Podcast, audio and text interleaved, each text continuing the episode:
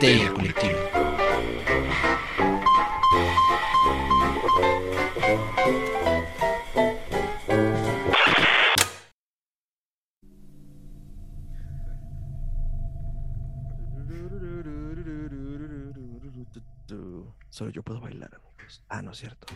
Esto es Histeria Colectiva, el programa donde Fernando Santamaría, el doctor O'Braham y Ricardo Medina se sientan alrededor del círculo de invocación para abrir la caja de Pandora y volarse la tapa de los sesos para platicar sobre ficción, magia, ocultismo, casos supernaturales, literatura y todo lo que tenga que ver con la cultura del horror. Buenos días, buenas tardes, buenas noches, donde sea que se encuentren, a la hora que se encuentren escuchando esto, muchas, muchas gracias por eh, donarnos un poco de su ancho de banda para llevar todo el terror a sus oídos. Yo soy Fernando Santamaría y les doy la bienvenida al piso virtual de Evil Inc., mejor conocido como Corporación Malito. Cuídense mucho, usen tapabocas, vacúnense. Esto no ha terminado. Ahora tenemos la viruela de simio y una eh, eh, eh, hepatitis de origen desconocido y de etiología desconocida. Entonces, no ha terminado, Dios no nos ama y si tiene sus favoritos no somos nosotros. Yo soy Fernando Santamaría y pues muchísimas gracias por donar un poco de su ancho de banda. Quiero presentar a la mesa reñoña que me acompaña esta tarde, noche, día, a la hora que me estés escuchando esto. Eh, el hombre, el mito, la leyenda, el buen doctor Braja. Doctor, ¿cómo está? Estoy muy bien. Este, me estoy, ahorita que mencionaste la viruela del mono, me acordé de la viruela del panda que sale en los Simpsons, ¿no? Mira, y es un pandita. Sí, es un pandita. este, pero pues no, digo, en una de esas nos van a comenzar a salir tentáculos en la cabeza y van a llegar los antiguos y, y, y sí va a ser normal, o sea, no se preocupen, la nueva gripe de los profundos ya llegó. Era de simio, doctor. Por eso digo, vamos para allá, vamos para allá, vamos para allá. Es nuestro primer módulo de la aventura. Ok, ok. Oh, segundo, segundo, porque ya el primer fue el de la pandemia. Así es, este, va, va, a ir, eh, va a ir mutando hasta que nos volvamos en eh, Minions de los profundos. Excelente. Bueno, eh, me gusta ese módulo.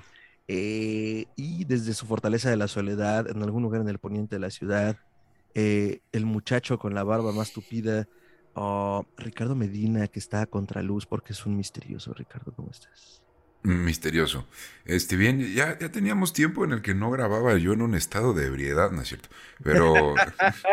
este, ya no acostumbrábamos esa bonita tradición. Sí, ya grabábamos normal y hoy, pues ustedes disculparán, yo ayer me puse bien William Defoe en el faro, entonces este, la voz por eso hoy está extra aguardientosa, pero sí estoy bien emocionado porque este, justo lo acabo de ver, entonces, ay, ya ando aquí yo spoileando el tema, pero muy feliz de estar aquí con ustedes. Bueno, que al principio siempre lo spoileamos con la cortinilla, ¿no? Pero sí. nos encanta hacerle a la mamada, amigos. Entonces, eh, muchas gracias, Ricardo, por estar eh, transmitiendo desde el bonito estado de ebriedad. Y ahora, eh, al final, pero no al último, se manifiesta en el círculo de invocación, ni más ni menos que Felipe Sánchez, que tal vez recordarán en aventuras como Film Films, y ahora recientemente autonombrado, autobautizado y elevado y sublimado como el cineasta agrio. Felipe, ¿cómo estás? Hola, este, Fer, eh, doctor Ricardo, un placer estar con ustedes. Eh, qué bueno que se han acordado de mí, ¿verdad? Como este año y medio después. Eh, en serio lo hizo. Debimos de haberle hecho un de Thanos, cara, y a ti ni te topo, ¿no? yo, pensando, le debemos a Felipe, todavía les dije, no, güey, ya. A ver, hijos. Eh, está como los refuerzos, está como los refuerzos de los gatos samurai, o sea. cuatro programas, Fer, cuatro programas, los invité. Este es apenas uno, pero bueno, está bien. Este es el segundo, este es el segundo. ¿De verdad nunca vieron los gatos samurai? no. Tengo ah, 30, doctor. Tienen que verlos, es un debrayo totote genial. Pero bueno, el punto está que los gatos samurai, de repente, cuando necesitan ayuda, eh, Speedy Ceviche tiene un cascabelito de gato, ¿no? Y entonces lo toca. Perdón, perdón, ¿Speedy Ceviche dijiste? Sí, así se llaman. Son tres gatos samurai y uno se llama Speedy Ceviche. Ah. Este, sí, y entonces este, llaman a los refuerzos, que son otros gatos samurai, pero que solo llegan de vez en cuando, ¿no? Y entonces, este, si hay un, eh, si hay un gag continuo de que están los refuerzos echando la barra bien a gusto en la sala de espera diciendo, pues a ver cuándo nos llaman, ¿no? Sí, a ver cuándo nos llaman. Un día de estos, así, así le hizo. Eh, muchas gracias por estar aquí. Te has ganado a pulso la medalla de el honor al quejumbroso, pero no podemos esperar menos de el cineasta agro. Muchas gracias por estar acá. No, eh, es correcto. No, no, Felipe, de nada. gracias. no, no, muchas gracias por la invitación. sí pasó así eh, un- como las... ay, Ah, un, este, Es que- un honor estar. Ah, perdón. No, es que- Ricardo, por es favor. que, eh, tenemos aquí problemas. Está un Google mordiendo el cable de internet, pero Sí, güey, parece así como las noticias de regresamos con la información y pasan 60 segundos. Muchas gracias, ¿no? así de, Sí, Joaquín, sí. Ajá. Ah, muchas gracias. Nos encontramos en las inmediaciones. Eh, y hechas las presentaciones, doctor, ¿qué hay en la caja de Pandora? En la caja de Pandora la abrimos y todo se vuelve blanco y negro, en tonos folk, y sale una cabra enorme que nos pregunta, ¿quieres vivir delicioso? Y bueno, este, vamos a hablar de Roger Eggers, o es Robert, Eggers. Eggers. Ro- Robert Eggers. Roger. Rabbit. Se, se debió de haber llamado Roger, así habría tenido tres Gs y habría sido jejeje. Ro- Roberto el Huevos, por favor. ¡Huevos! Vamos con doble U. ¡Huevos! Huevos. Robert Eggers. eh, Robert Eggers, lo que hay, bueno, se ha juntado con la maldita Trinidad, eh, que es Robert Eggers, Ari Aster, y pues había considerado yo a Jordan Peele, pero, pero estoy considerando quitarle la membresía. eh, pero eh, en esta nueva ola del cine de terror, Robert Eggers, junto con otros directores y otras películas de horror, estudios, estamos viviendo esta segunda ola del oro, de oro del horror. Y pues él con dos eh, largometrajes en nuestro, en nuestro conocimiento, y justo platicaba con Felipe antes de que grabáramos esto, si he hecho algo más, porque me confundí un poco al momento con Aster, que de hecho sí tiene un corto, pero me decía, no, es que Robert Eggers no ha hecho otra cosa, es lo que ha hecho y pues con eso se ha ido consolidando. Ahora sí que eh, eh, es poquito, pero es trabajo honesto. La verdad, en gran medida, por eso hemos decidido hablar de él, porque somos fans somos fans, o sea, simplemente si ustedes ya vieron el faro, si ustedes ya vieron la bruja, sabrán de qué estamos hablando y exploraremos un poco lo que ha hecho, hecho este señor eh, a partir de sus dos obras, que ahora que lo pienso, esto es como una reseñoña con premio doble, ¿no? Oye, pero también hizo el norteño, No, Ajá. es de... ¿sí? Claro. Ah, pues sí, la acaba de hacer. Felipe, dime algo. Es que te vi que ibas cual gordo en tobogán y dije, ya O sea, no le tengo este hombre. Es un payaso con, con patines cayendo de un precipicio, es divertido y doloroso de ver. Pero aparte todos nos quedamos así de, ¿y este es el güey que nos está conduciendo? ¿Este es el capitán del barco? Para mí que alguien más viene crudo aparte de Ricardo. Y desvelado. tengo sueñito, amigos. Si están en YouTube podrán ver que tengo sueñito. Y ahora nos presenta el norteño. Tiene el espectro de Aster por alguna razón ahorita. Acabamos de reseñar, cabrón. Güey, no mames. O sea, ¿te imaginas a Aster dirigiendo el norteño? ¿Habría sido un drama familiar? Güey, güey, ¿Más? la, la, la Nicole Kidman. No, no, habría gritado Nicole Kidman. ¡Ah, tú no eres mi hija! Y alguien habría estallado en llamas. Probablemente. O el huevo izquierdo de Skarsgård habría estallado en llamas. Solo ese, así. Y que ahora nos presenta el norteño eh, que yo he vendido como una película de autor eh, de alto pedorraje con mucho presupuesto. Y eh, mm, mm, pues eso, eh, Robert Eggers. Entonces ahora sí que el piso está abierto, amigos. Eh, quisiera que saliera puliendo pista el cineasta agro, por favor. Robert Eggers y su obra entre blanco y negro, en formato de tres cuartos y llena de efectos especiales. Vale, pues bueno, primero y para darte el tiro de gracia, Fer, eh, decirte que Robert Diggers sí tiene más trabajos. No me había enterado hasta ayer. no, he de decirlo. Sí, ya sé, perdón. De- decidí, de- después de la conversación que tuvimos, decidí hacer una pequeña investigación. Y pues aquí traigo eh, varios datos curiosos. Pero viste cómo se los guardó, güey. Como mago en la chistera. Les valió verdura todo.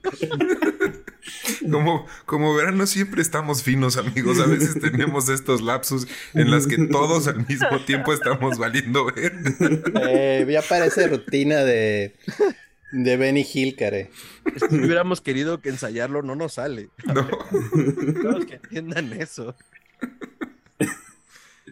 Eh, este, prosigo. Entonces, este, varios datos curiosos. Eh, Robert Diggers nació en 1983 en la ciudad de Nueva York. Este, curiosamente, y nomás como dato curioso, él no conoce a su padre biológico. eh, su madre contrajo nupcias con un profesor, me parece, de una universidad en Wyoming, que fue donde vivió gran parte de su vida. Tuvo algunas vivencias en, este, en el condado de Nueva Inglaterra, del cual él dice que tomó inspiración para hacer a la bruja. Y desde el año 2001 este, empezó a trabajar nuevamente, bueno, regresó a Nueva York y empezó a trabajar en el teatro neoyorquino. Eh, inició su carrera principalmente como diseñador de producción eh, o director de arte, que para este que para los profanos. ah, Para los no iniciados. para los no iniciados en las artes cinematográficas. Eh, básicamente son los que se encargan de los fondos, los decorados, todo aquello que el espectador ve detrás de los actores. Este, eh, pues vamos, él dedicó desde el 2011 hasta el 2015 más o menos, eh, se dedicó en ese, en ese ámbito. Eh, hizo un par de cortometrajes, este, entre ellos una versión del, del Corazón del Ator de Edgar Allan Poe en el 2008. Ujú. Este, y este, y un pues video corto, al menos así, este, dice aquí, de este, del cuento clásico de Hansel y Gretel. Entonces, pues bueno, el hombre trae acá el folk eh, norteamericano e inglés, pues bastante, bastante arraigado, lo cual explica también un poco, pues, su fijación también a estos, este, como a este tipo como de teatralidad, ¿no? Y de cierto desarrollo teatral dentro de sus, de sus largometrajes. Oye, pero Entonces, está chavito, o sea, es, es un pinche niño, güey, a comparación de muchos otros directores que, güey, o sea, tienen no solamente una trayectoria mucho más, trayectoria mucho, sí, mucho más larga, sino que este güey nació en los ochentas, güey, finales. O sea, que No tiene manches. 39 años, ¿no? 38 según eh, el Wikipediazo, pero baja. Güey, es muy joven, no sabía, yo pensaba que era mucho más grande. Bueno, pues ya ven. No, de hecho, de hecho, o sea, tiene así su barba de leñador, eso es como, Ah, ¿saben? Es que también algo que sucede es que pues entró muy chavito. O sea, algo, algo que hay que tomar en cuenta es que creo yo que gracias a la masificación justamente de los medios este, audiovisuales y la entrada del cine digital, ha permitido que gente como él o como, híjole, se me va a ir ahorita, este, creo que este se llama... Robert madre. Rodríguez. No, no Oye. no, Robert, Robert Eh, Oye, Rodríguez es eh, él incursionó en el cine digital. Ah, no, sí, pero cuando incursioné en el cine digital, el cabrón ya tenía creo que 35 años. Sí, sí, pero incursionó en el cine digital, Ah, oiga, sí, perdón. O sea, yo aquí, yo aquí hablando de pioneros del género, o sea. George Lucas también incursionó en el cine digital. Sí, bueno, A sus 80 años. Ah. Hijo Ah, de... Ay, sentí así como si me empezara Jar Jar Binks. Ok. ¡Misa! ¡Misa, doctor! Ah, No, Bueno, a- sí es cierto. que- Sí es cierto. O sea, lo que me refiero es que es una generación joven que logró entrar antes. O sea, a final de cuentas, si nos remontamos a otra época, como por ejemplo Luis Buñuel, este, donde güey, a final de cuentas, fuiste. digo, me remonté muy atrás, ¿no? Pero Sí, es que empezó a oler a mostaza, güey. Que, que tenía que apuñalar a la gente ahí para conseguir los fondos. Sí, digo, no tan así, pero sí, pero o sea, su primer peli la hizo hasta, o bueno, su primer peli reconocida la hizo hasta los 50 años. O sea, por lo general la, la profesión cinematográfica suele ser algo que efectivamente, como dice Ricardo, empieza en una edad tardía, entre los 40 y 50 años, pero gracias justamente a, a que, pues bueno, esta gente vive en el primer mundo, tiene acceso a una serie de apoyos y entra al mundo del arte este, desde antes, pues digo, vuelva a lo mismo, o sea, Eagers Son estaba blancos, entrando- dice. Ajá. Eagers estaba entrando a esto en el 2001. O sea, tendría. ¿Qué? 18, 20 años más o menos. O sea, y se la pasó ahí los siguientes 10 años de su vida. O sea, entonces justo puedes entender por qué tiene, aunque solamente tiene tres películas, tiene yo creo que de las tres películas, bueno, o sea, como director primerizo tiene tres películas muy sólidas. Realmente, o sea, por todo el bagaje. Sí, güey, y, y, agarrando este, analogías deportivas, tiene un récord, o sea, un, un promedio de bateo perfecto, güey. De tres, las tres han sido, no solamente son muy buenas, sino que la crítica o como les quieras llamar a estas personas que se hacen decir expertos, pues las han calificado muy bien, güey. Entonces, eso a mí me parece un gran logro y vuelvo y repito, por la edad también que tiene, entonces eso se me hace muy chido. Bueno, también luego es una maldición del director, ¿eh? Si tú sacas una película y es mala, buena suerte dirigiendo videos musicales, o sea, no, en serio, o sea, eh, eh, ¿cuánto cuesta hacer una película? O sea, lo que pasa es que para hacer una película tienes que convencer a gente que te financie. Entonces, eh, el modo en el que los estudios, y eso es lo triste de cómo funciona luego este medio, los estudios te sueltan la lana es cuántos éxitos llevas. Entonces, Eggers, no sé cuánto habrá costado la bruja, pero estoy seguro que costó menos que el norteño. Ah, por supuesto que costó menos. Con el norteño, pues ya le soltaron lana, pudo contratar a actores muy buenos, a Skarsgård, a Nicole Kidman, a medio mundo, o sea, y ahí es donde dices, irse a, a filmar directo a Islandia, eso es cuando ya les va bien. Y es donde dices, es que no es justo porque a veces las voces independientes tienen ideas muy buenas, y no, no reciben ese apoyo económico. O sea, a veces es bueno y deberíamos hacer un, un, episodio ahí con ayuda del director agrio de A24. Bueno, de A24. porque, porque por ejemplo, A24 es un... Ese güey, ese güey. Eh, A24 es una, es una casa fílmica o es un estudio? Acláramelo, Felipe. Es un estudio. Es una casa productora. Eso. Ya. Ajá. Este, el punto es, este, es increíble, pero no les ha ido mal. O sea, ahorita sacaron la película nueva esta con Michelle Yeoh, la de Everywhere, Every, Right Now. Todo el mundo. Pues sí, es, que está, está, bien confuso el, título. Es todo, todos los lugares, todos los momentos en este instante. O sea. Everything, everything, everywhere, all at once. Tú sabes que esa junta para elegir el nombre, güey, tomó horas, días. me vale. Este cabrón llegó y dijo, ahorita mismo. me vale, me vale. Pero el punto es. Sería, perdón, nada más para, para que lo tengan traducido a la audiencia, sería todo en todas partes al mismo tiempo. Está genial la película, ¿eh? Eso dice, no lo he eh, visto. Eh, el punto es, el director de esa película tiene una previa que es muy divertida, que no sé cómo se traduzca al español, pero es Swiss Army Knife Man, el hombre navaja suiza. Ah, qué chido nombre. Que literalmente, eh, no recuerdo, creo que es Elijah Wood, la hace de cadáver durante toda la película. Ah, sí. Que está en una isla, ¿no? Es Daniel Radcliffe. Es Daniel Radcliffe. Daniel Carr. Perdón, confundo, ah. confundo a Potter con, Frodo. Daniel Radcliffe la hace de un cadáver. O sea, es, la historia de este náufrago que acaba en una isla y se encuentra un cadáver. Y entonces, además, por estilo Wilson en la del náufrago, su amigo el cadáver se lo lleva a todos lados y le está ayudando a hacer todas las cosas. Y de hecho, es este. Creo que se llama Paul Dano, el que hizo a, el acertijo ahorita en Batman. Sí, es, es ese. No, yo caí en esa por Poldano. Me dio curiosidad qué más había hecho. Pero el punto es, esa película no pegó, es buena, no lo voy a negar. Pero ahorita esta de Michelle Yeoh ya rompió taquilla. O sea, a nivel de lo que les costó la inversión en la película, creo que ya lleva 40 millones de dólares. Ya le ganó a todas las películas que hay ahorita en cartelera en cuanto a taquilla en su proporción, ¿no? Sí, o sea, y se está volviendo exitosa, pero es cuando le da chance a un director que no ha tenido, o sea, es que de nuevo, aquí la queja es, le dan el dinero a la gente que ya tiene fama, Scorsese, o gente así, y hacen cosas decentes, pero hacen lo mismo. Y ahorita con Eggers lo que llama la atención, digo, ya regresé, denme chance, nomás estaba dándole la vuelta a la esquina, fui por cigarros y volví. Este, ah, él, sí, regresó. A diferencia del papá de Eggers. Oh, se dolió. Dio su oportunidad y la tomó, ¿vieron? Sí, y o sea, responsable del chiste. el punto está que, el punto está que le fue bien en la primera, La Bruja es muy buena película, vamos a irla desmenuzando, supongo, ahorita con el programa.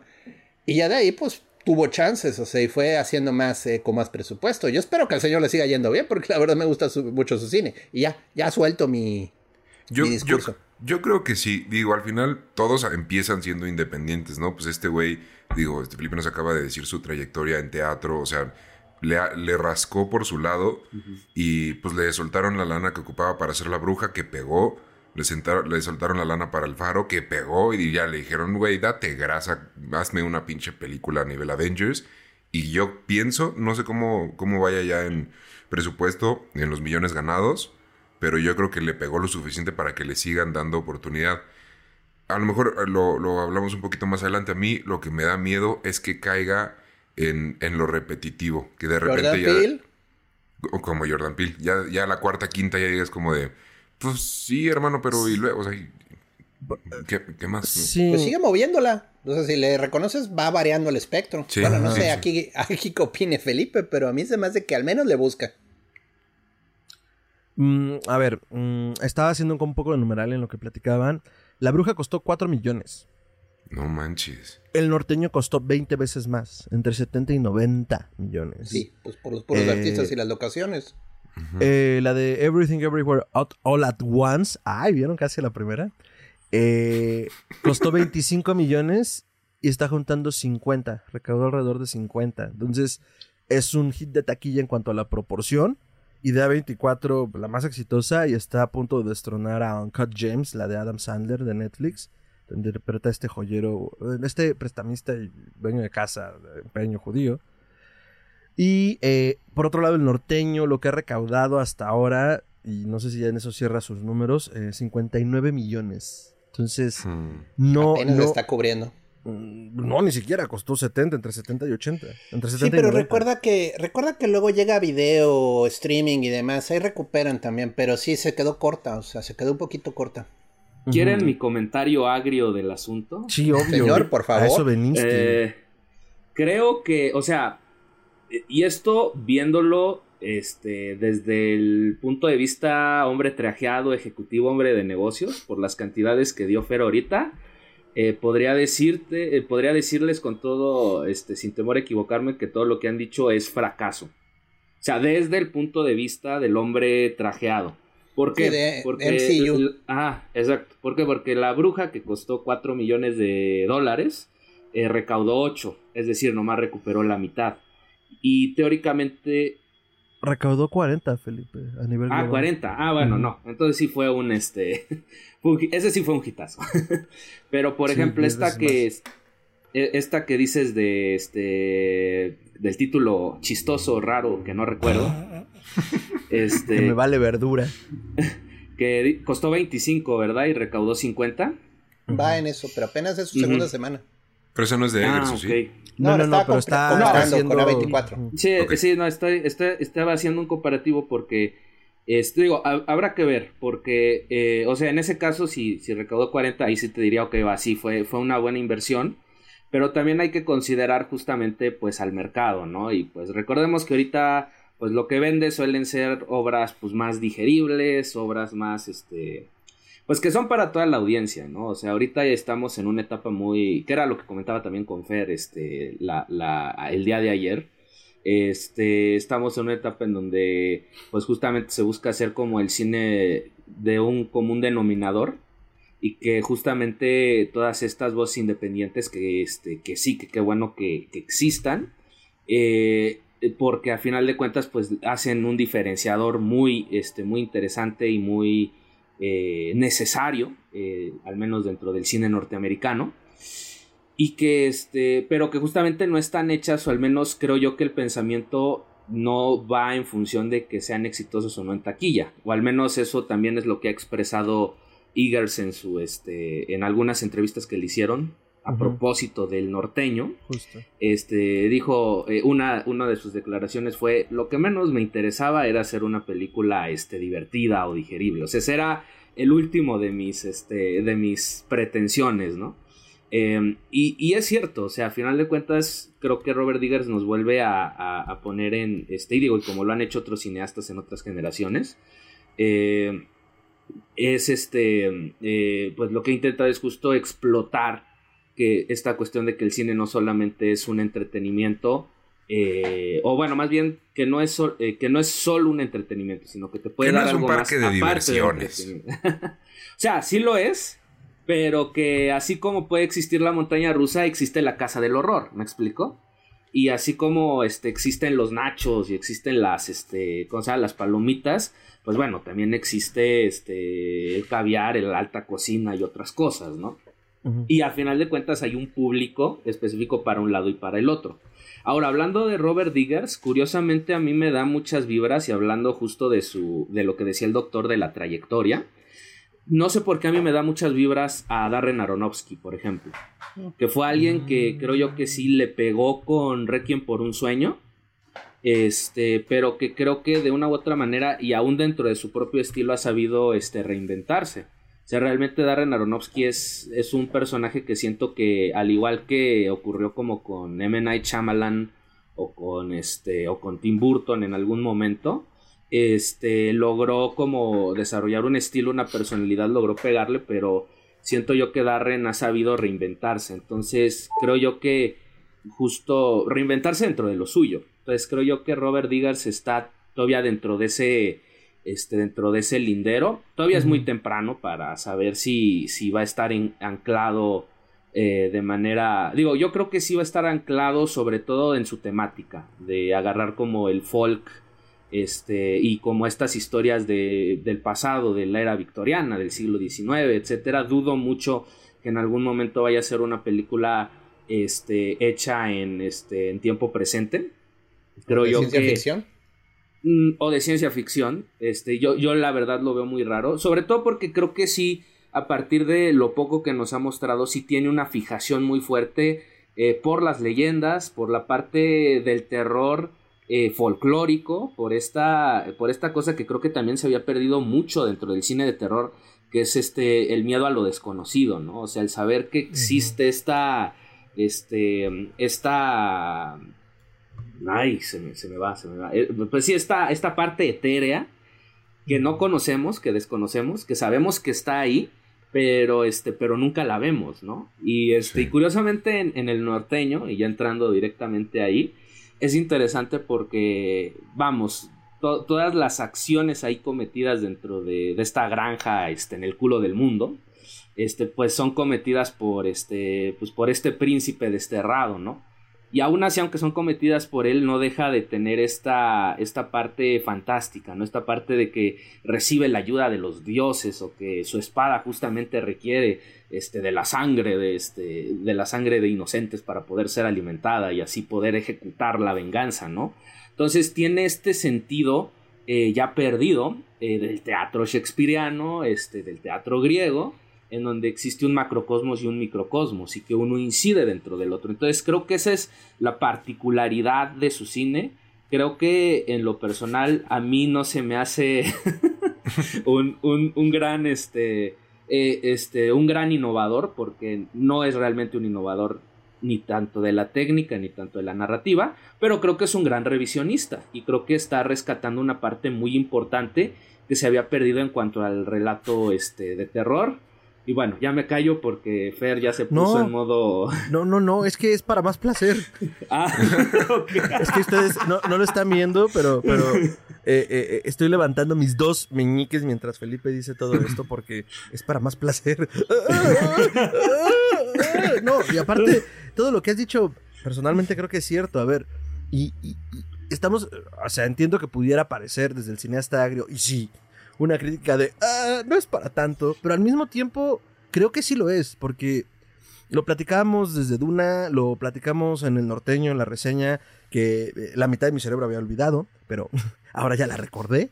No, platicábamos con Eric Estrada, que le mandamos un saludote de Cinegrash, sobre todo esto que nos está reenseñando también a ver cine. Entonces, revisionistas como Eggers, eh, eh, gente como Villeneuve en, en Duna, dejando que el cine nos cuente la historia, como, como, como siempre debió haber sido y como siempre fue, de los planos, de, de, de, de las tomas, eh, la música, los actores. en vez de eh, todo este pastiche que nos había entregado ya Marvel en todas sus entregas, no importa cuándo escuchen esto, arróbenos lo que quieran, pero siempre es como, mira aquí, mira allá, escucha esto, ahora te saturo, ahora, ¿ya viste la cantidad de luces y colores que tiene mi CGI? Y te lo embarran en la cara, ¿no? Te dicen a dónde ver, que funciona, o sea, funciona para cierto tipo de cine, funciona para cierta audiencia, funciona para ciertos momentos que dices, ¿sabes qué? Sí, quiero que me embarres todo el CGI en la cara y que me acueste en mi cama, en mi almohada y todo el CGI amanezca ahí en la mañana en mi almohada. Pero al final de cuentas... Que cierres los ojos y todavía veas estrobos, ¿no? Lucecitas. Pero por cada película de Marvel debe existir otra película que le haga contrapeso en, el mercado como estas, ¿no? Yo creo que Felipe lo, dijo súper bien y me voy a acordar de una referencia que hizo Residente antes de hacer el ridículo que decía, güey, a todos nos gustan los hot dogs, güey. Todos nos podemos ir a echar uno en un estadio, está y No está mal. Pero si quieres ir a comer a un restaurante con estrellas Michelin, bueno, pues también hay la opción, ¿no? Hay a quien no le gusta tampoco, pero lo puedes hacer. Y yo creo que eso es tal cual este, lo que nos están dando hoy en día, ¿no? Comercialmente Marvel fue tan grande que todo, todos los estudios quisieron replicarlo para ganar la misma cantidad de dinero y es lo que nos están dando. Pero creo que también se están... ¿Estás bien? ¿Quieres una coca? No, perdón, se me trabó algo en la garganta. ¡Snyder! Ah. se le atoró sobre exposición de músculos en la garganta. Fue tan discreto, güey. Fue tan discreto que no se entendió. Que no se había entendido. Este, exacto, güey. Snyder y... Bueno, todos estos directores, ¿no? Pero, exacto, como dijo Fer pues también tienen que existir estas otras eh, películas o, estos otros directores que estén dispuestos a contar otras historias de otra forma para también disfrutarlo así. Entonces, creo que este güey lo hace bien.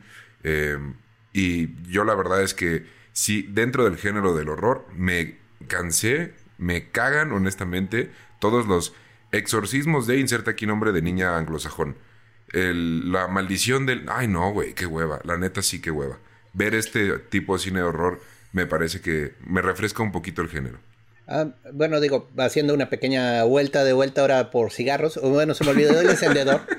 Pero ahorita, ahorita que mencionaste el exorcismo es muy interesante porque, de nuevo, no lo vamos a ver aquí en Histeria Colectiva, lo vamos a subir en la página web, estoy preparándolo como un ensayo.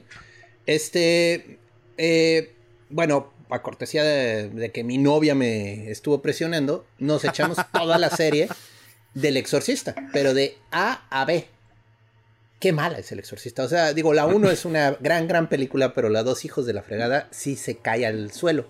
Mm. Pero es muy divertido porque, de hecho, eh, cuando le iba a dirigir, la 2 la dirigió un director bueno. O sea, es un director reconocido, es el Excalibur, este Burmes o algo así se llama. Este, Kubrick le dijo, es que el problema de hacer una segunda parte del exorcista es que tiene que ser más eh, agresiva, más violenta, más acudidora y el exorcista es muy buena. Es muy buena para meterte el susto a Dios en la piel, o sea. Entonces, eh, este señor se fue por otra vía y la 2 no la vean nunca, es horrorosa. Entonces, yo creo que parte del riesgo y el problema del género del horror siempre es, ah, ok, me toca hacer la secuela de la bruja, ¿no? No, pues ahora, el triple de niños machacados, el triple de cabras negras matando gente, el triple de conejos de liebres negras macabras, el triple de paneos misteriosos sobre el bosque, ¿no? O sea, el problema del género del horror cuando lo quieres hacer secuela es que tienes que aumentar, el volumen tiene que subir. Y ese es un verdadero problema del género de los ochentas, que vaya, yo disfruto mucho el horror en los ochentas, pero por ejemplo, aprecio que nunca hicieron eh, la continuación de La Cosa de, eh, de Carpenter. O sea, digo, ya sé que está basada en otra historia, pero el punto es, aprecio que Carpenter nunca hizo una continuación. No se necesitaba una continuación. Entonces, parte de lo que a mí me gusta de Eggers es que él toma una idea. Ok, vamos a hacer una historia, Nueva Inglaterra, eh, puritanos metidos en el culo del bosque y que les comienza a caer el ñoñoñongo, ¿no? Eh, punto, ¿no? O sea, y no, no hay brujados. Igual, vamos a hacer una historia de paranoia, de manía, de locura y de soledad en el faro, ¿no? Que en realidad el faro, y esto me lo estaba, eh, me lo estaba comentando, no me acuerdo quién. El secreto del faro es que son los secretos. Ah, Rich, Rich que la vio. eh, me hizo ver que el tema del faro son los secretos. O sea, es lo que, lo que los dos protagonistas los mueve. O sea, los dos guardan secretos y pesados. Y es lo que hace que choquen. O sea, al final eso es lo que los revienta. Eh, pero bueno, el punto es, te cuenta esa historia. Es muy personal el faro, o sea, también es muy de íntima, muy encerrada. O sea, la bruja están encerrados en el bosque. La, acá en el faro están encerrados en un faro.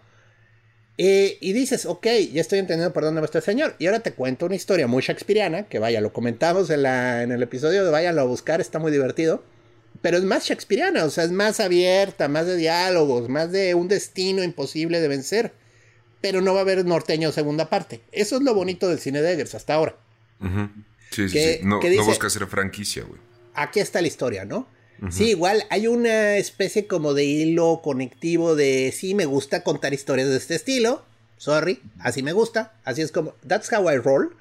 Pero no te estás metiendo en el, ah, es que ahora va a ser los puritanos descubriendo lo que pasó con la bruja. No, güey, o sea, ya. Esa historia acabó. Fíjate, yo acabo de ver, vi el norteño en el cine cuando se estrenó, acabo de ver el, faro que, este, si no lo han visto ahorita y están viendo el episodio eh, a, tiempo en el que sale este Netflix disponible, eh, y vi La Bruja también en el cine, ¿no? Cuando se estrenó. Yo creo que este güey hace cine espantoso, güey. No que sea malo, sino que realmente es muy incómodo. Yo La Bruja la describo como una experiencia de una vez, no la vuelvo a ver, güey. La disfruté, es una gran peli, pero ese nivel de incomodidad y de ese horror psicológico lo voy a llamar porque a mí me afectó de, decir, güey, estoy muy real, estoy muy incómodo. E, es, es, padre. El faro, yo pienso, a lo mejor aquí sí me van a decir, ah, cómo eres pendejo, pero yo pienso que es él agarrando todas, mi punto, e, es él agarrando todas sus inspiraciones. O sea, yo le, le noté inspiración de Los pájaros de Hitchcock, de Psycho, de The Shining. O sea, tiene un poquito de todas esas cosas que él ama y las, las metió aquí. Hay una sobredramatización de las cosas que me pareció muy divertida. O sea, de repente una escalera es como de, ¡Ah! ¡una escalera! Y de, así, agua, ¡oh, agua! Y la música, o sea, lo, ambientó también, que es como de, ¡oh no, agua! ¿Qué tiene de malo? Pues no sé, pero la música me está diciendo que es mala el agua, ¿no? Eh, entonces creo que lo hizo muy bien. Y en el norteño, Fíjate, sí, o sea, sí es shakespeariana, sí es cine. Lo noto más eh, cine Marvel, ¿no? O sea, más, inclinado al algo está pasando, algo, algo siempre va a estar pasando. Y cuando, incluso cuando no, no se, no se vuelve lenta, no se vuelve tan pesada. Entonces no, no tiene ese sentido de incomodidad que las otras dos sí tienen. Acabas también No, dale, por favor. No, no, en serio, en serio. bueno, también, también hay que aclarar que el norteño es este, bueno, es un trabajo de encargo por parte de Universal Studios. De hecho, es el primer trabajo de encargo de Eagers, o sea, no es, ah, digamos que 100% de él. Y de hecho, eh, por lo que ha mencionado en algunas entrevistas, pues él no tuvo el corte final. O sea, el corte mm. final, Lola sí que quedó en mano de los productores ejecutivos, como generalmente sucede en películas de alto, como diría Fer, de alto pedorraje. Release Eggers Scott, release Eggers Scott. justo, justo, justo eso es lo que dice Eggers. No vamos a ver un director Scott porque no quedó en mis manos. O sea, ahora sí que se la pelan. ahora sí que. ¿A, poco Ridley Scott tuvo control sobre Blade Runner? O sea, pero después le dieron chance de agarrar los pedacitos y hacer su versión. Pero ya lo dijiste: Ridley Scott, Blade Runner. Eh, así comenzó. O sea, ¿tú crees que Ridley Scott lo comenzó siendo Ridley Scott? Obvio, nació viejo, como todos esos güeyes. como Scorsese. Así nació con la cámara, salió. Eh, no, pero también hay que entender, son épocas distintas y yo siento que Iger sí fue con la mentalidad de voy a hacer algo este, para este estudio. ¿Me explico? Porque sí es una mentalidad distinta. O sea, una cosa es voy a hacer algo para mí, algo que me llena a mí, algo que este, o sea, que yo voy a tener el control completo.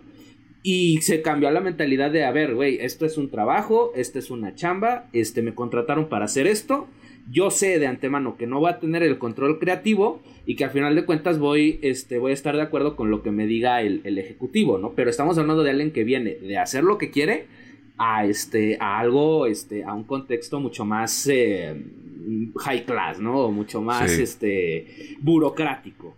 ahora sí que entendió la tarea, ¿no? O sea, a ver si hay que entrarle, va.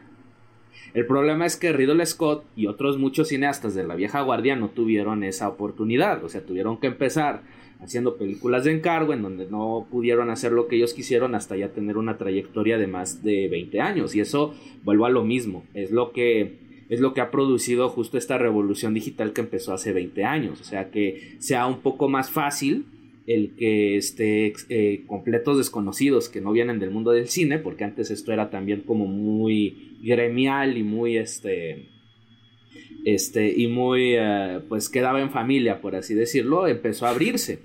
Entonces este entonces justo por eso alguien como Robert Diggers puede irse de algo que es completamente autoral y personal a algo mucho más grande y algo que es hecho nuevamente pues por encargo. Entonces, este, entonces digo, yo en ese sentido, eh, y digo, y concuerdo con Igor, o sea, cuando es una película por encargo, es, ok, va, es por encargo, hago mi chamba, este, obviamente se va a notar que solamente estoy haciendo mi chamba y que no, o sea, digo, no quiere decir eso que no voy a dar el 100%, pero tampoco me voy a involucrar de una manera tan profunda y personal como puede ser algo mío, ¿me explico? O algo que surge de mí. Que por otro lado, Eggers en esta película, o sea, eso último sí lo hace al final es como, bueno, es que sí quería contar una historia de vikingos. O sea, va a ser la historia de vikingos que yo quiero, que Universal quiere, porque al final pues se la aceptan o se la dan, más bien se la dan y es la oportunidad para él de hacer la historia de vikingos que quiere hacer. Ya si llega al corte final como él quisiera, y que me parece un poco, por, por ñoño que suene, lo bonito de esto que ha hecho Eggers de Güey, no me importa lo que pase en la sala de edición, yo ya cumplí porque hice lo que me pedían y ya me cumplí porque ya hice una historia de vikingos, la historia que yo quería. Se acabó, ya no es como mi visión y... Eh, o sea, entrar en estos dramas que entiendo que a veces el artista no solo los necesita por el reflector, sino que de verdad hay un conflicto de no pude hacer lo que yo quería. Eggers no lo tiene. Es como, eh, ahí viene Mel Patiño, ahí viene Mel Patiño. Eso es ser un profesional, niña. Entra y sale. Iba a decir algo, entonces lo hizo, lo hizo para Universal. ¿Sí? Güey, hubiera metido a Drácula y al hombre lobo. Yo creo que eso sería, a lo mejor no con Eggers, pero sería interesante que, revivieran ese. Si quieren hacerse un pinche multiverso. ¿Se acuerdan que hasta salió un póster, güey? Estaba Javier Bardem y Johnny Depp y. No me acuerdo, creo que Tom ¿Para Cuál? ¿Para cuál? Para los monstruos de Universal que iban a rebotear, así como en su multiverso de monstruos. Que hasta hicieron un photoshoot, pero luego Javier Bardem salió que es minoría, Johnny Depp anda enjuiciado porque le cagaron la cama. O sea, valió madre, güey. No, güey. Ese, proyecto nació muerto en el momento en el que hicieron la moma de Tom Cruise. Exacto, o sea, fue como güey, no, no, ah, es, no es misión imposible, cabrón. No es misión imposible, no es Top Gun. Lo importante no eres tú, es la momia. Pero no, valió madre. Deberían haber traído a Brenda de Fraser del retiro, pero estaba pelón. no, y es que ahí ya viene este otro problema de querer ser el UCM. Me explico, o sea, todos los grandes estudios quieren su universo cinematográfico y está bien, pero lo que hay que entender aquí, lo que los ejecutivos con corbata, blancos, heterosexuales no entienden, es que este judíos, eh, judíos eh, además. Ah, y judíos aparte. Todavía peor. Este, las opiniones de nuestros hosts no representan a toda la empresa. Nos deslindamos de cualquier insulto. Ay, qué feos estereotipos. No, no, no es antisemita. Eh, en serio, no lo estoy diciendo por odio. Lo estoy diciendo porque es verdad. O sea, en este sentido, es una minoría de una minoría de una minoría que tiene el dinero y sostiene el cheque y dice, yo quiero películas de este estilo y no me gusta que lastimen un perro en una película. Así que no va a sufrir el perro, ¿verdad? Se va a salvar del impacto nuclear que está cayendo en la ciudad de alguna manera misteriosa. Sí. Solo el perro, por, por, ninguna razón. O sea, tú te das cuenta cuando una película realmente rompió un poco la protección de los estudios de Hollywood, cuando el perro se muere. Sí. ¿Cuándo has visto que se muere un perro en escena? Una sola vez y en Soy Leyenda. Llega a ocurrir a, veces de lejos. El perro está ladrando, te advierte del peligro y se oye y se muere, ¿no? Marley y yo. O sea, te cuento, te cuento esas películas. ¿Cuántos perros se mueren filmándola? Dos. Ah, filmándola. Pues dos o tres. Ah, o sea, pero de que el perro de verdad, no, pues eso ya es un pedo así, ya de peta se vuelve loca, güey. Hay una película que se llama Siempre estaré contigo o algo así, que mm. habla de un perro que reencarna varias veces ayudando a la misma persona, ¿no? Y hay una escena en la que el perro lo salva de ahogarse. Para hacer esa hinche peli escena se ahogaron cinco perros. No, no mames. Híjole. Yo creo que hoy en día sí no lo puedes hacer, al menos en producciones no, grandes. yo creo que La entonces no hace- podías hacerlo. No tiene ¿Por 10 qué? años, o sea, no tiene 10 años la película. Pero eso sí, en escena no, no va a salir, o sea, en la Ah, película no, es obvio, perfecta, no. ¿no? Es el labradorcito de ojos tiernos, o sea, pero el punto es, eh, Sí. estamos hablando que está controlado no por una mafia, o sea, simplemente es gente que cree que es lo mejor para todos. Por o sea, intereses. lit- literalmente, yo sé lo que vende. Ajá. Y sí, claro, con el yo sé lo que vende le dieron a Michael Bay Transformers, pero bueno, esa es otra historia. Guau. Sí. Sí. Ahora, volviendo al punto.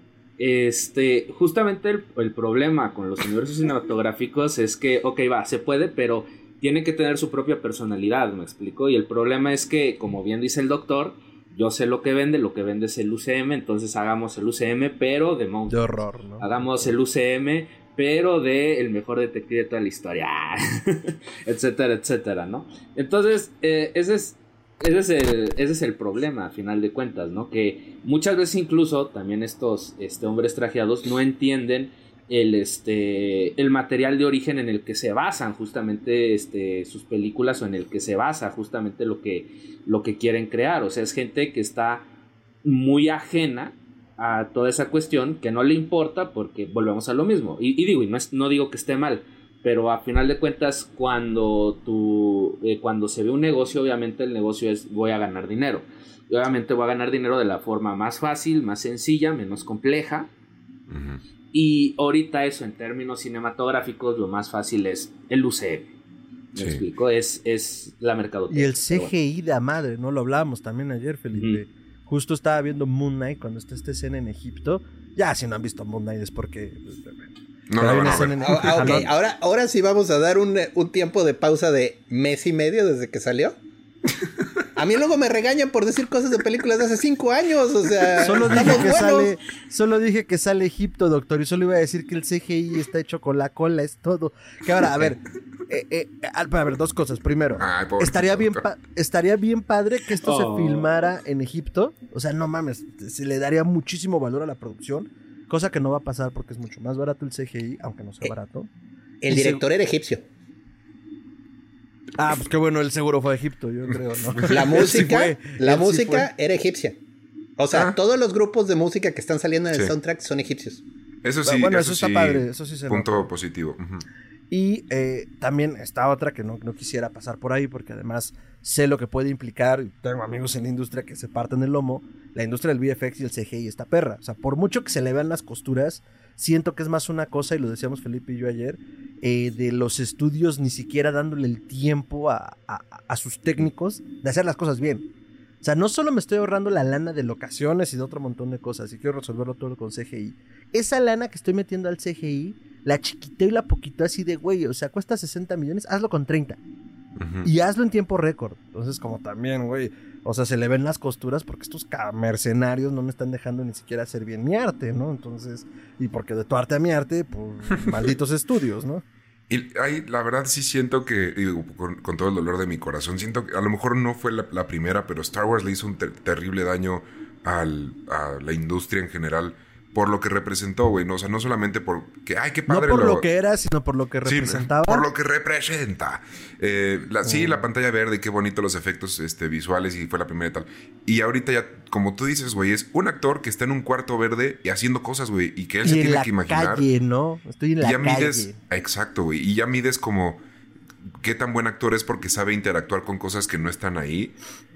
Que también Y- mis respetos a quien lo hace bien. Sí, Sí, exacto. Oscar Isaac lo hace muy bien, pero por, e- por ejemplo, hablando de efectos especiales y presupuesto de efectos especiales, me estaba acordando ahorita, es una anécdota divertida. Hay una película que yo disfruto mucho, que se llama Bubba Hotep. Es de Don Coscarelli y es literalmente Elvis Presley, que no se murió. Está todo ruco en una casa de asilo de ancianos con la cadera rota porque sí se la rompió. Este, y pues una momia se escapa de una exhibición del museo y comienza a comerse las almas de los viejitos. Y a nadie le sorprende que se muera un viejito. Entonces, este, la momia está feliz tragándose gente en el asilo. Y él es el único que se da cuenta que hay una maldita momia comiéndose gente. Y entonces, él ha ayudado con John F. Kennedy, que es un negrito. Pero es que los alienígenas le cambiaron el cerebro de cuerpo. Deciden enfrentarse a la momia. Bueno, Eh, es un Debray, está divertida, está un poco triste. Pero el punto, está, el punto está que todo el dinero del efecto especial de la película, o sea, digo, así como el 70% de VFX que tenían, se les fue en volar el trailer house que tenía Elvis.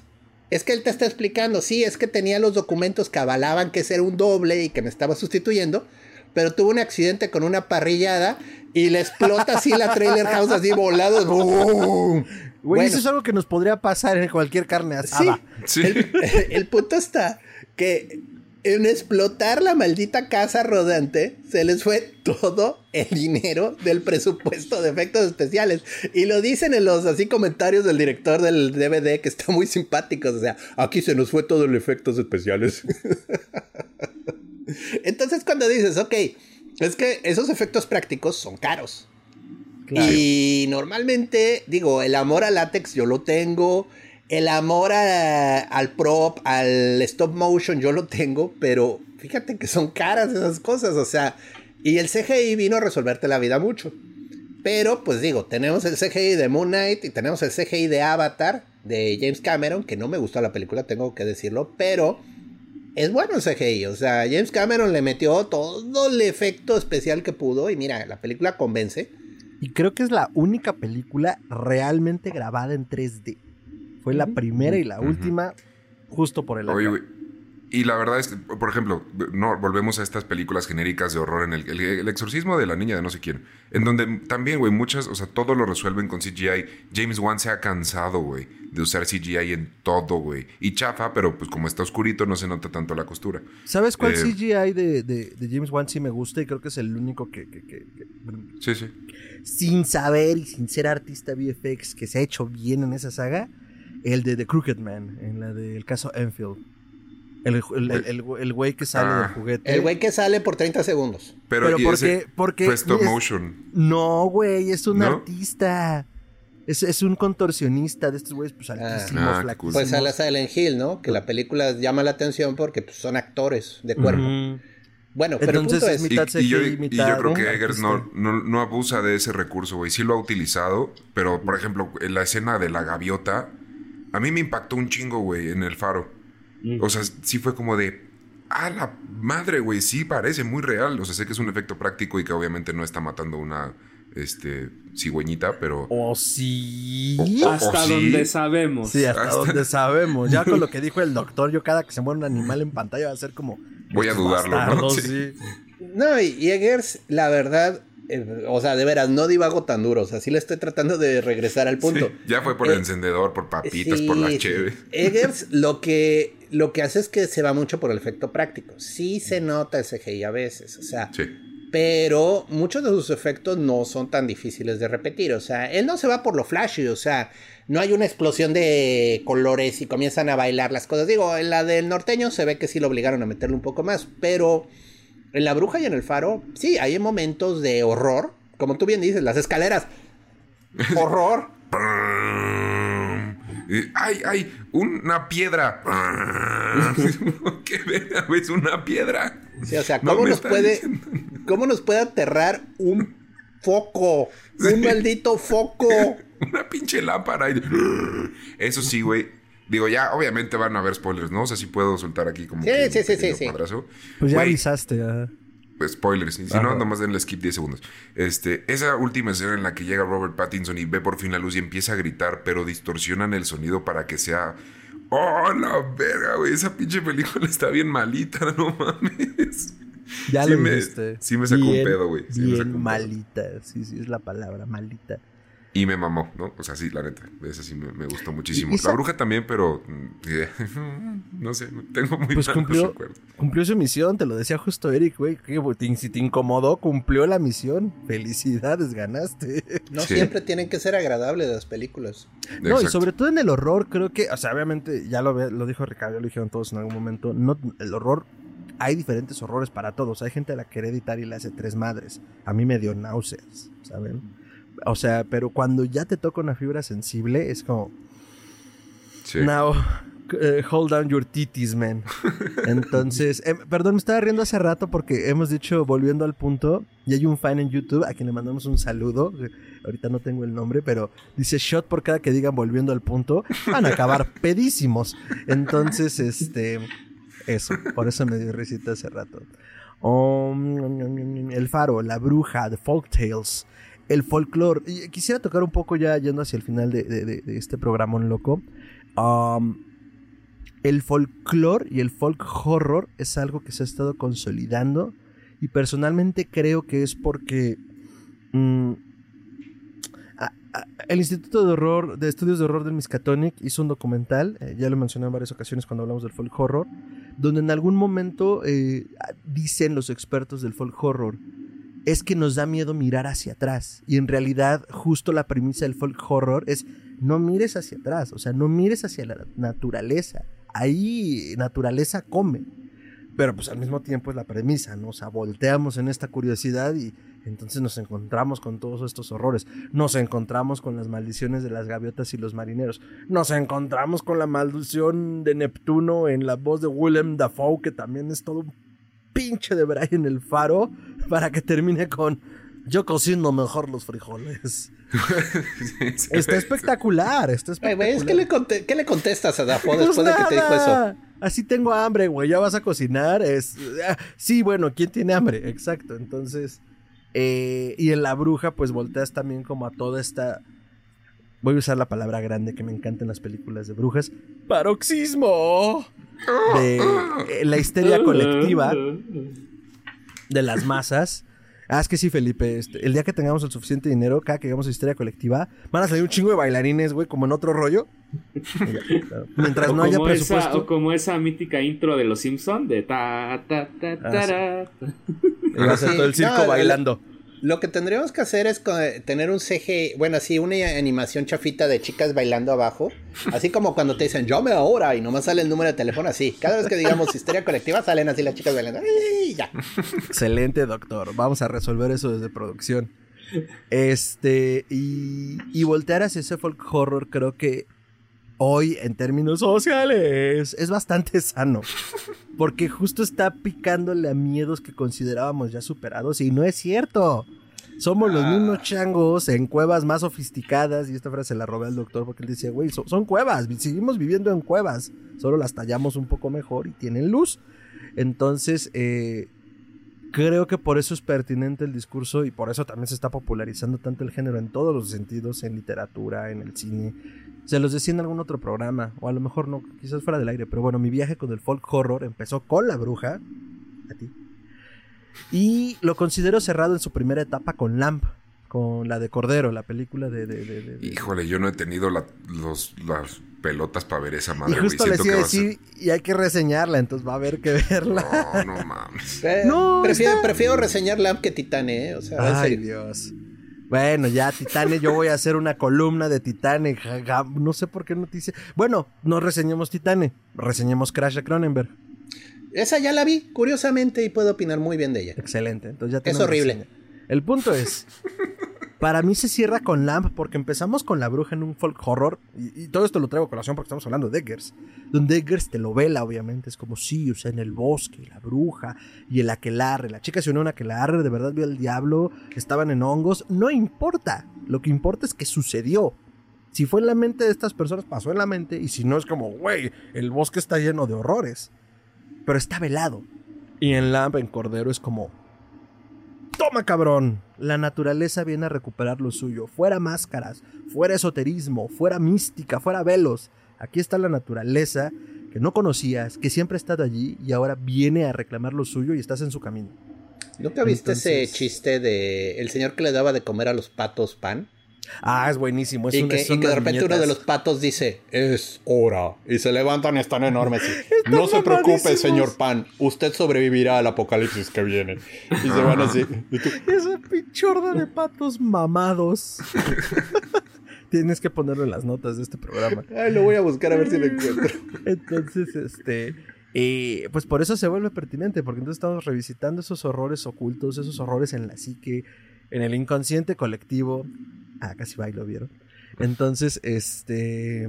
Y pues creo que, y creo que ni siquiera lo acabamos de entender, porque siento que en general es como, como ¿por qué el folk horror está pegando tanto, no? Yo digo que es por esto. Yo, igual ya como este. Eh, yéndose al final, pienso que este cabrón tiene dos cosas. Lo primero es que él entiende que por más que todo el cine y todos los que quieren contar esta historia ahorita están buscando lo más nuevo, lo que no se ha contado, que no se ha visto, qué clase de alien no se ha puesto en pantalla. Este güey entendió perfectamente que no, güey, que como tú dijiste volteando atrás, nuestra historia como humanidad es espantosa, güey. Hay, hay, gente que dice, ay, a mí me hubiera encantado nacer en la edad de oro. Cabrón, te morías por existir. O sea, la muerte era algo muy normal porque mucha gente se moría un chingo. Era horrible vivir antes. Yo creo que este güey lo entiende y lo pone en sus películas. Y otra cosa que también me gusta mucho es que siempre te queda esa pequeña duda, y lo acabas de, decir tú perfecto, ¿no será que estos pendejos están imaginando todo? ¿Sabes? O sea, eh, como, ah, sí, este, sale Cthulhu del mar, ¿no? Y dices, pero y si nomás se lo está imaginando este pendejo y en Porque realidad. están alucinando además, ajá.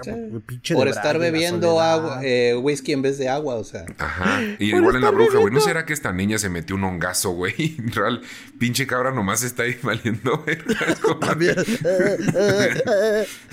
Güey, no me acordaba. En el faro beben queroseno los hijos de la chingada cuando se les acaba el alcohol. Se beben el combustible del pinche faro. Y es más, ni siquiera tiene la decencia de echarlo en un vaso, güey. El cabrón agarra el pinche tanque y se lo echa así. Es como de, güey, te va a caer bien pesado. Eso no es bueno de ningún nivel, o sea. Nada más no comas sandía, ¿eh? Si no te va a caer bien pesado. no, qué horror. Bueno, uh, sí, ¿algo más, Rich? No, no, eso es mi, bueno, sí, mi cierre. eh, sí, bueno, miren, a mí, a mí lo que me gustó mucho de la bruja, o sea, vamos a tratar como de llevarlo a la opinión es que a pesar de que están rodeados de naturaleza, o sea, esto no es de claustrofobia, o sea, no es lo mismo estar encerrados en un farito donde no puedes caminar un kilómetro porque ya es agua, este, a la inmensidad del bosque de la bruja, que de plano ahí el problema es que hay demasiado de todo, ¿no? O sea, están encerrados en su humanidad en una cabañita y les da miedo siquiera asomarse porque afuera está todo eso, ¿no? Entonces, es ese horror del, de lo enorme y de terrible que es la naturaleza. No le metamos lo sobrenatural, o sea, bastantes horrores hay en un bosque.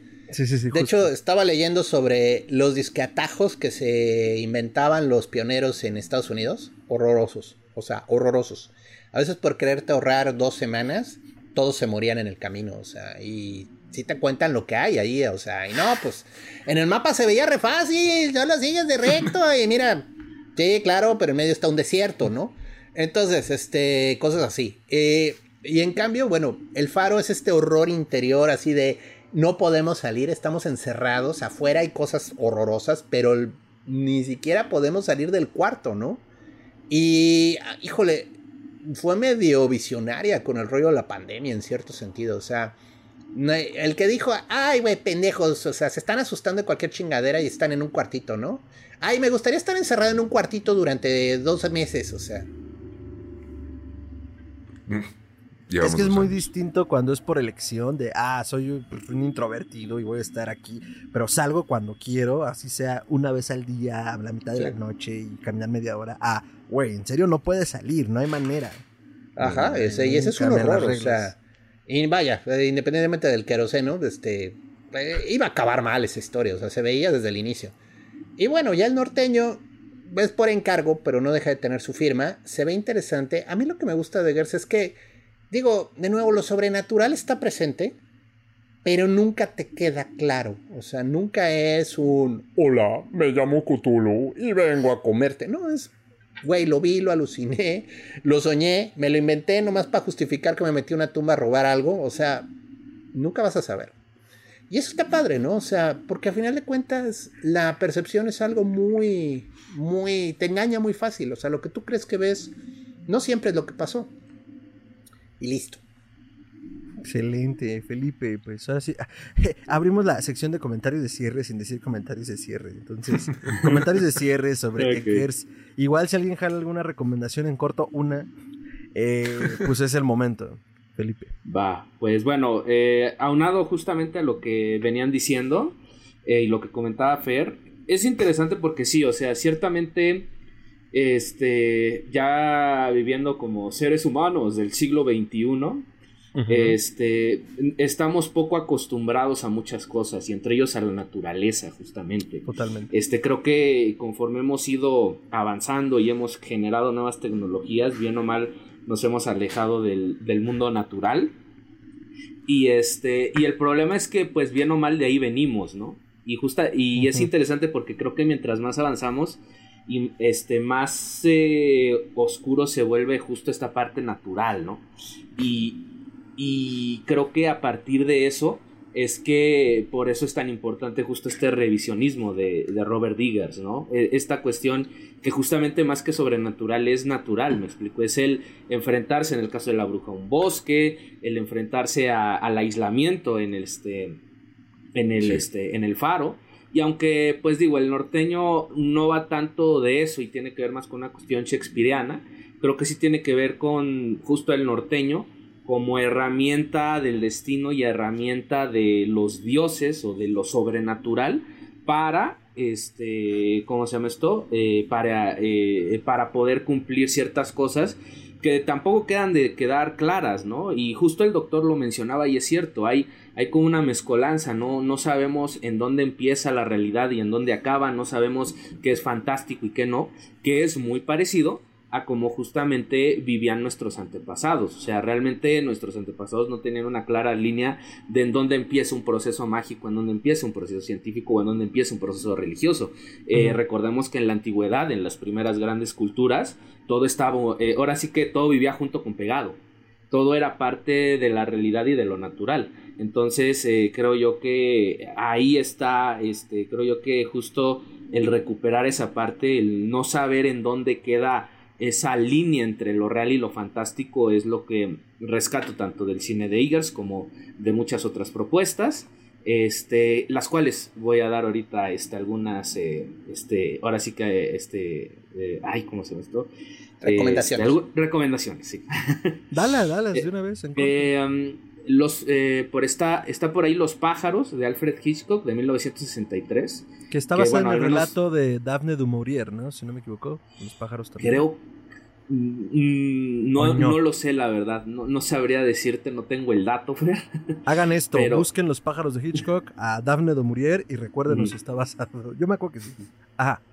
Sí, puede que sí. Este, que es una película justamente eh, muy curiosa y muy particular de Hitchcock porque él nunca fue este ¿cómo se llama esto? Eh, nunca fue este muy del cine de horror, él era más del cine de suspenso. Este, y en esta historia justamente unos pájaros eh, atacan indiscriminadamente un pueblo de los Estados Unidos, de hecho nadie sabe por qué sucede, dan múltiples razones y de hecho nunca se llega a una, a una conclusión, lo cual este, está, está bastante interesante y decupera un poco de este, este, de este terror, este, pues podríamos decirlo así, sobrenatural. Em, este, ¿qué, qué más? Eh, bueno, seguramente ya eh, seguramente aquí ya la han recomendado este seguro creo que ya habrán hecho reseñas. El color que vino del espacio con este con Nicolas Cage gran película que también este adapta el relato de H.P. Lovecraft de hecho fue nuestra primera reseña Felipe aquí ok. Nice. Este lo vuelvo a recordar porque luego no, dale dale dale. Este gran película también eh, y, y...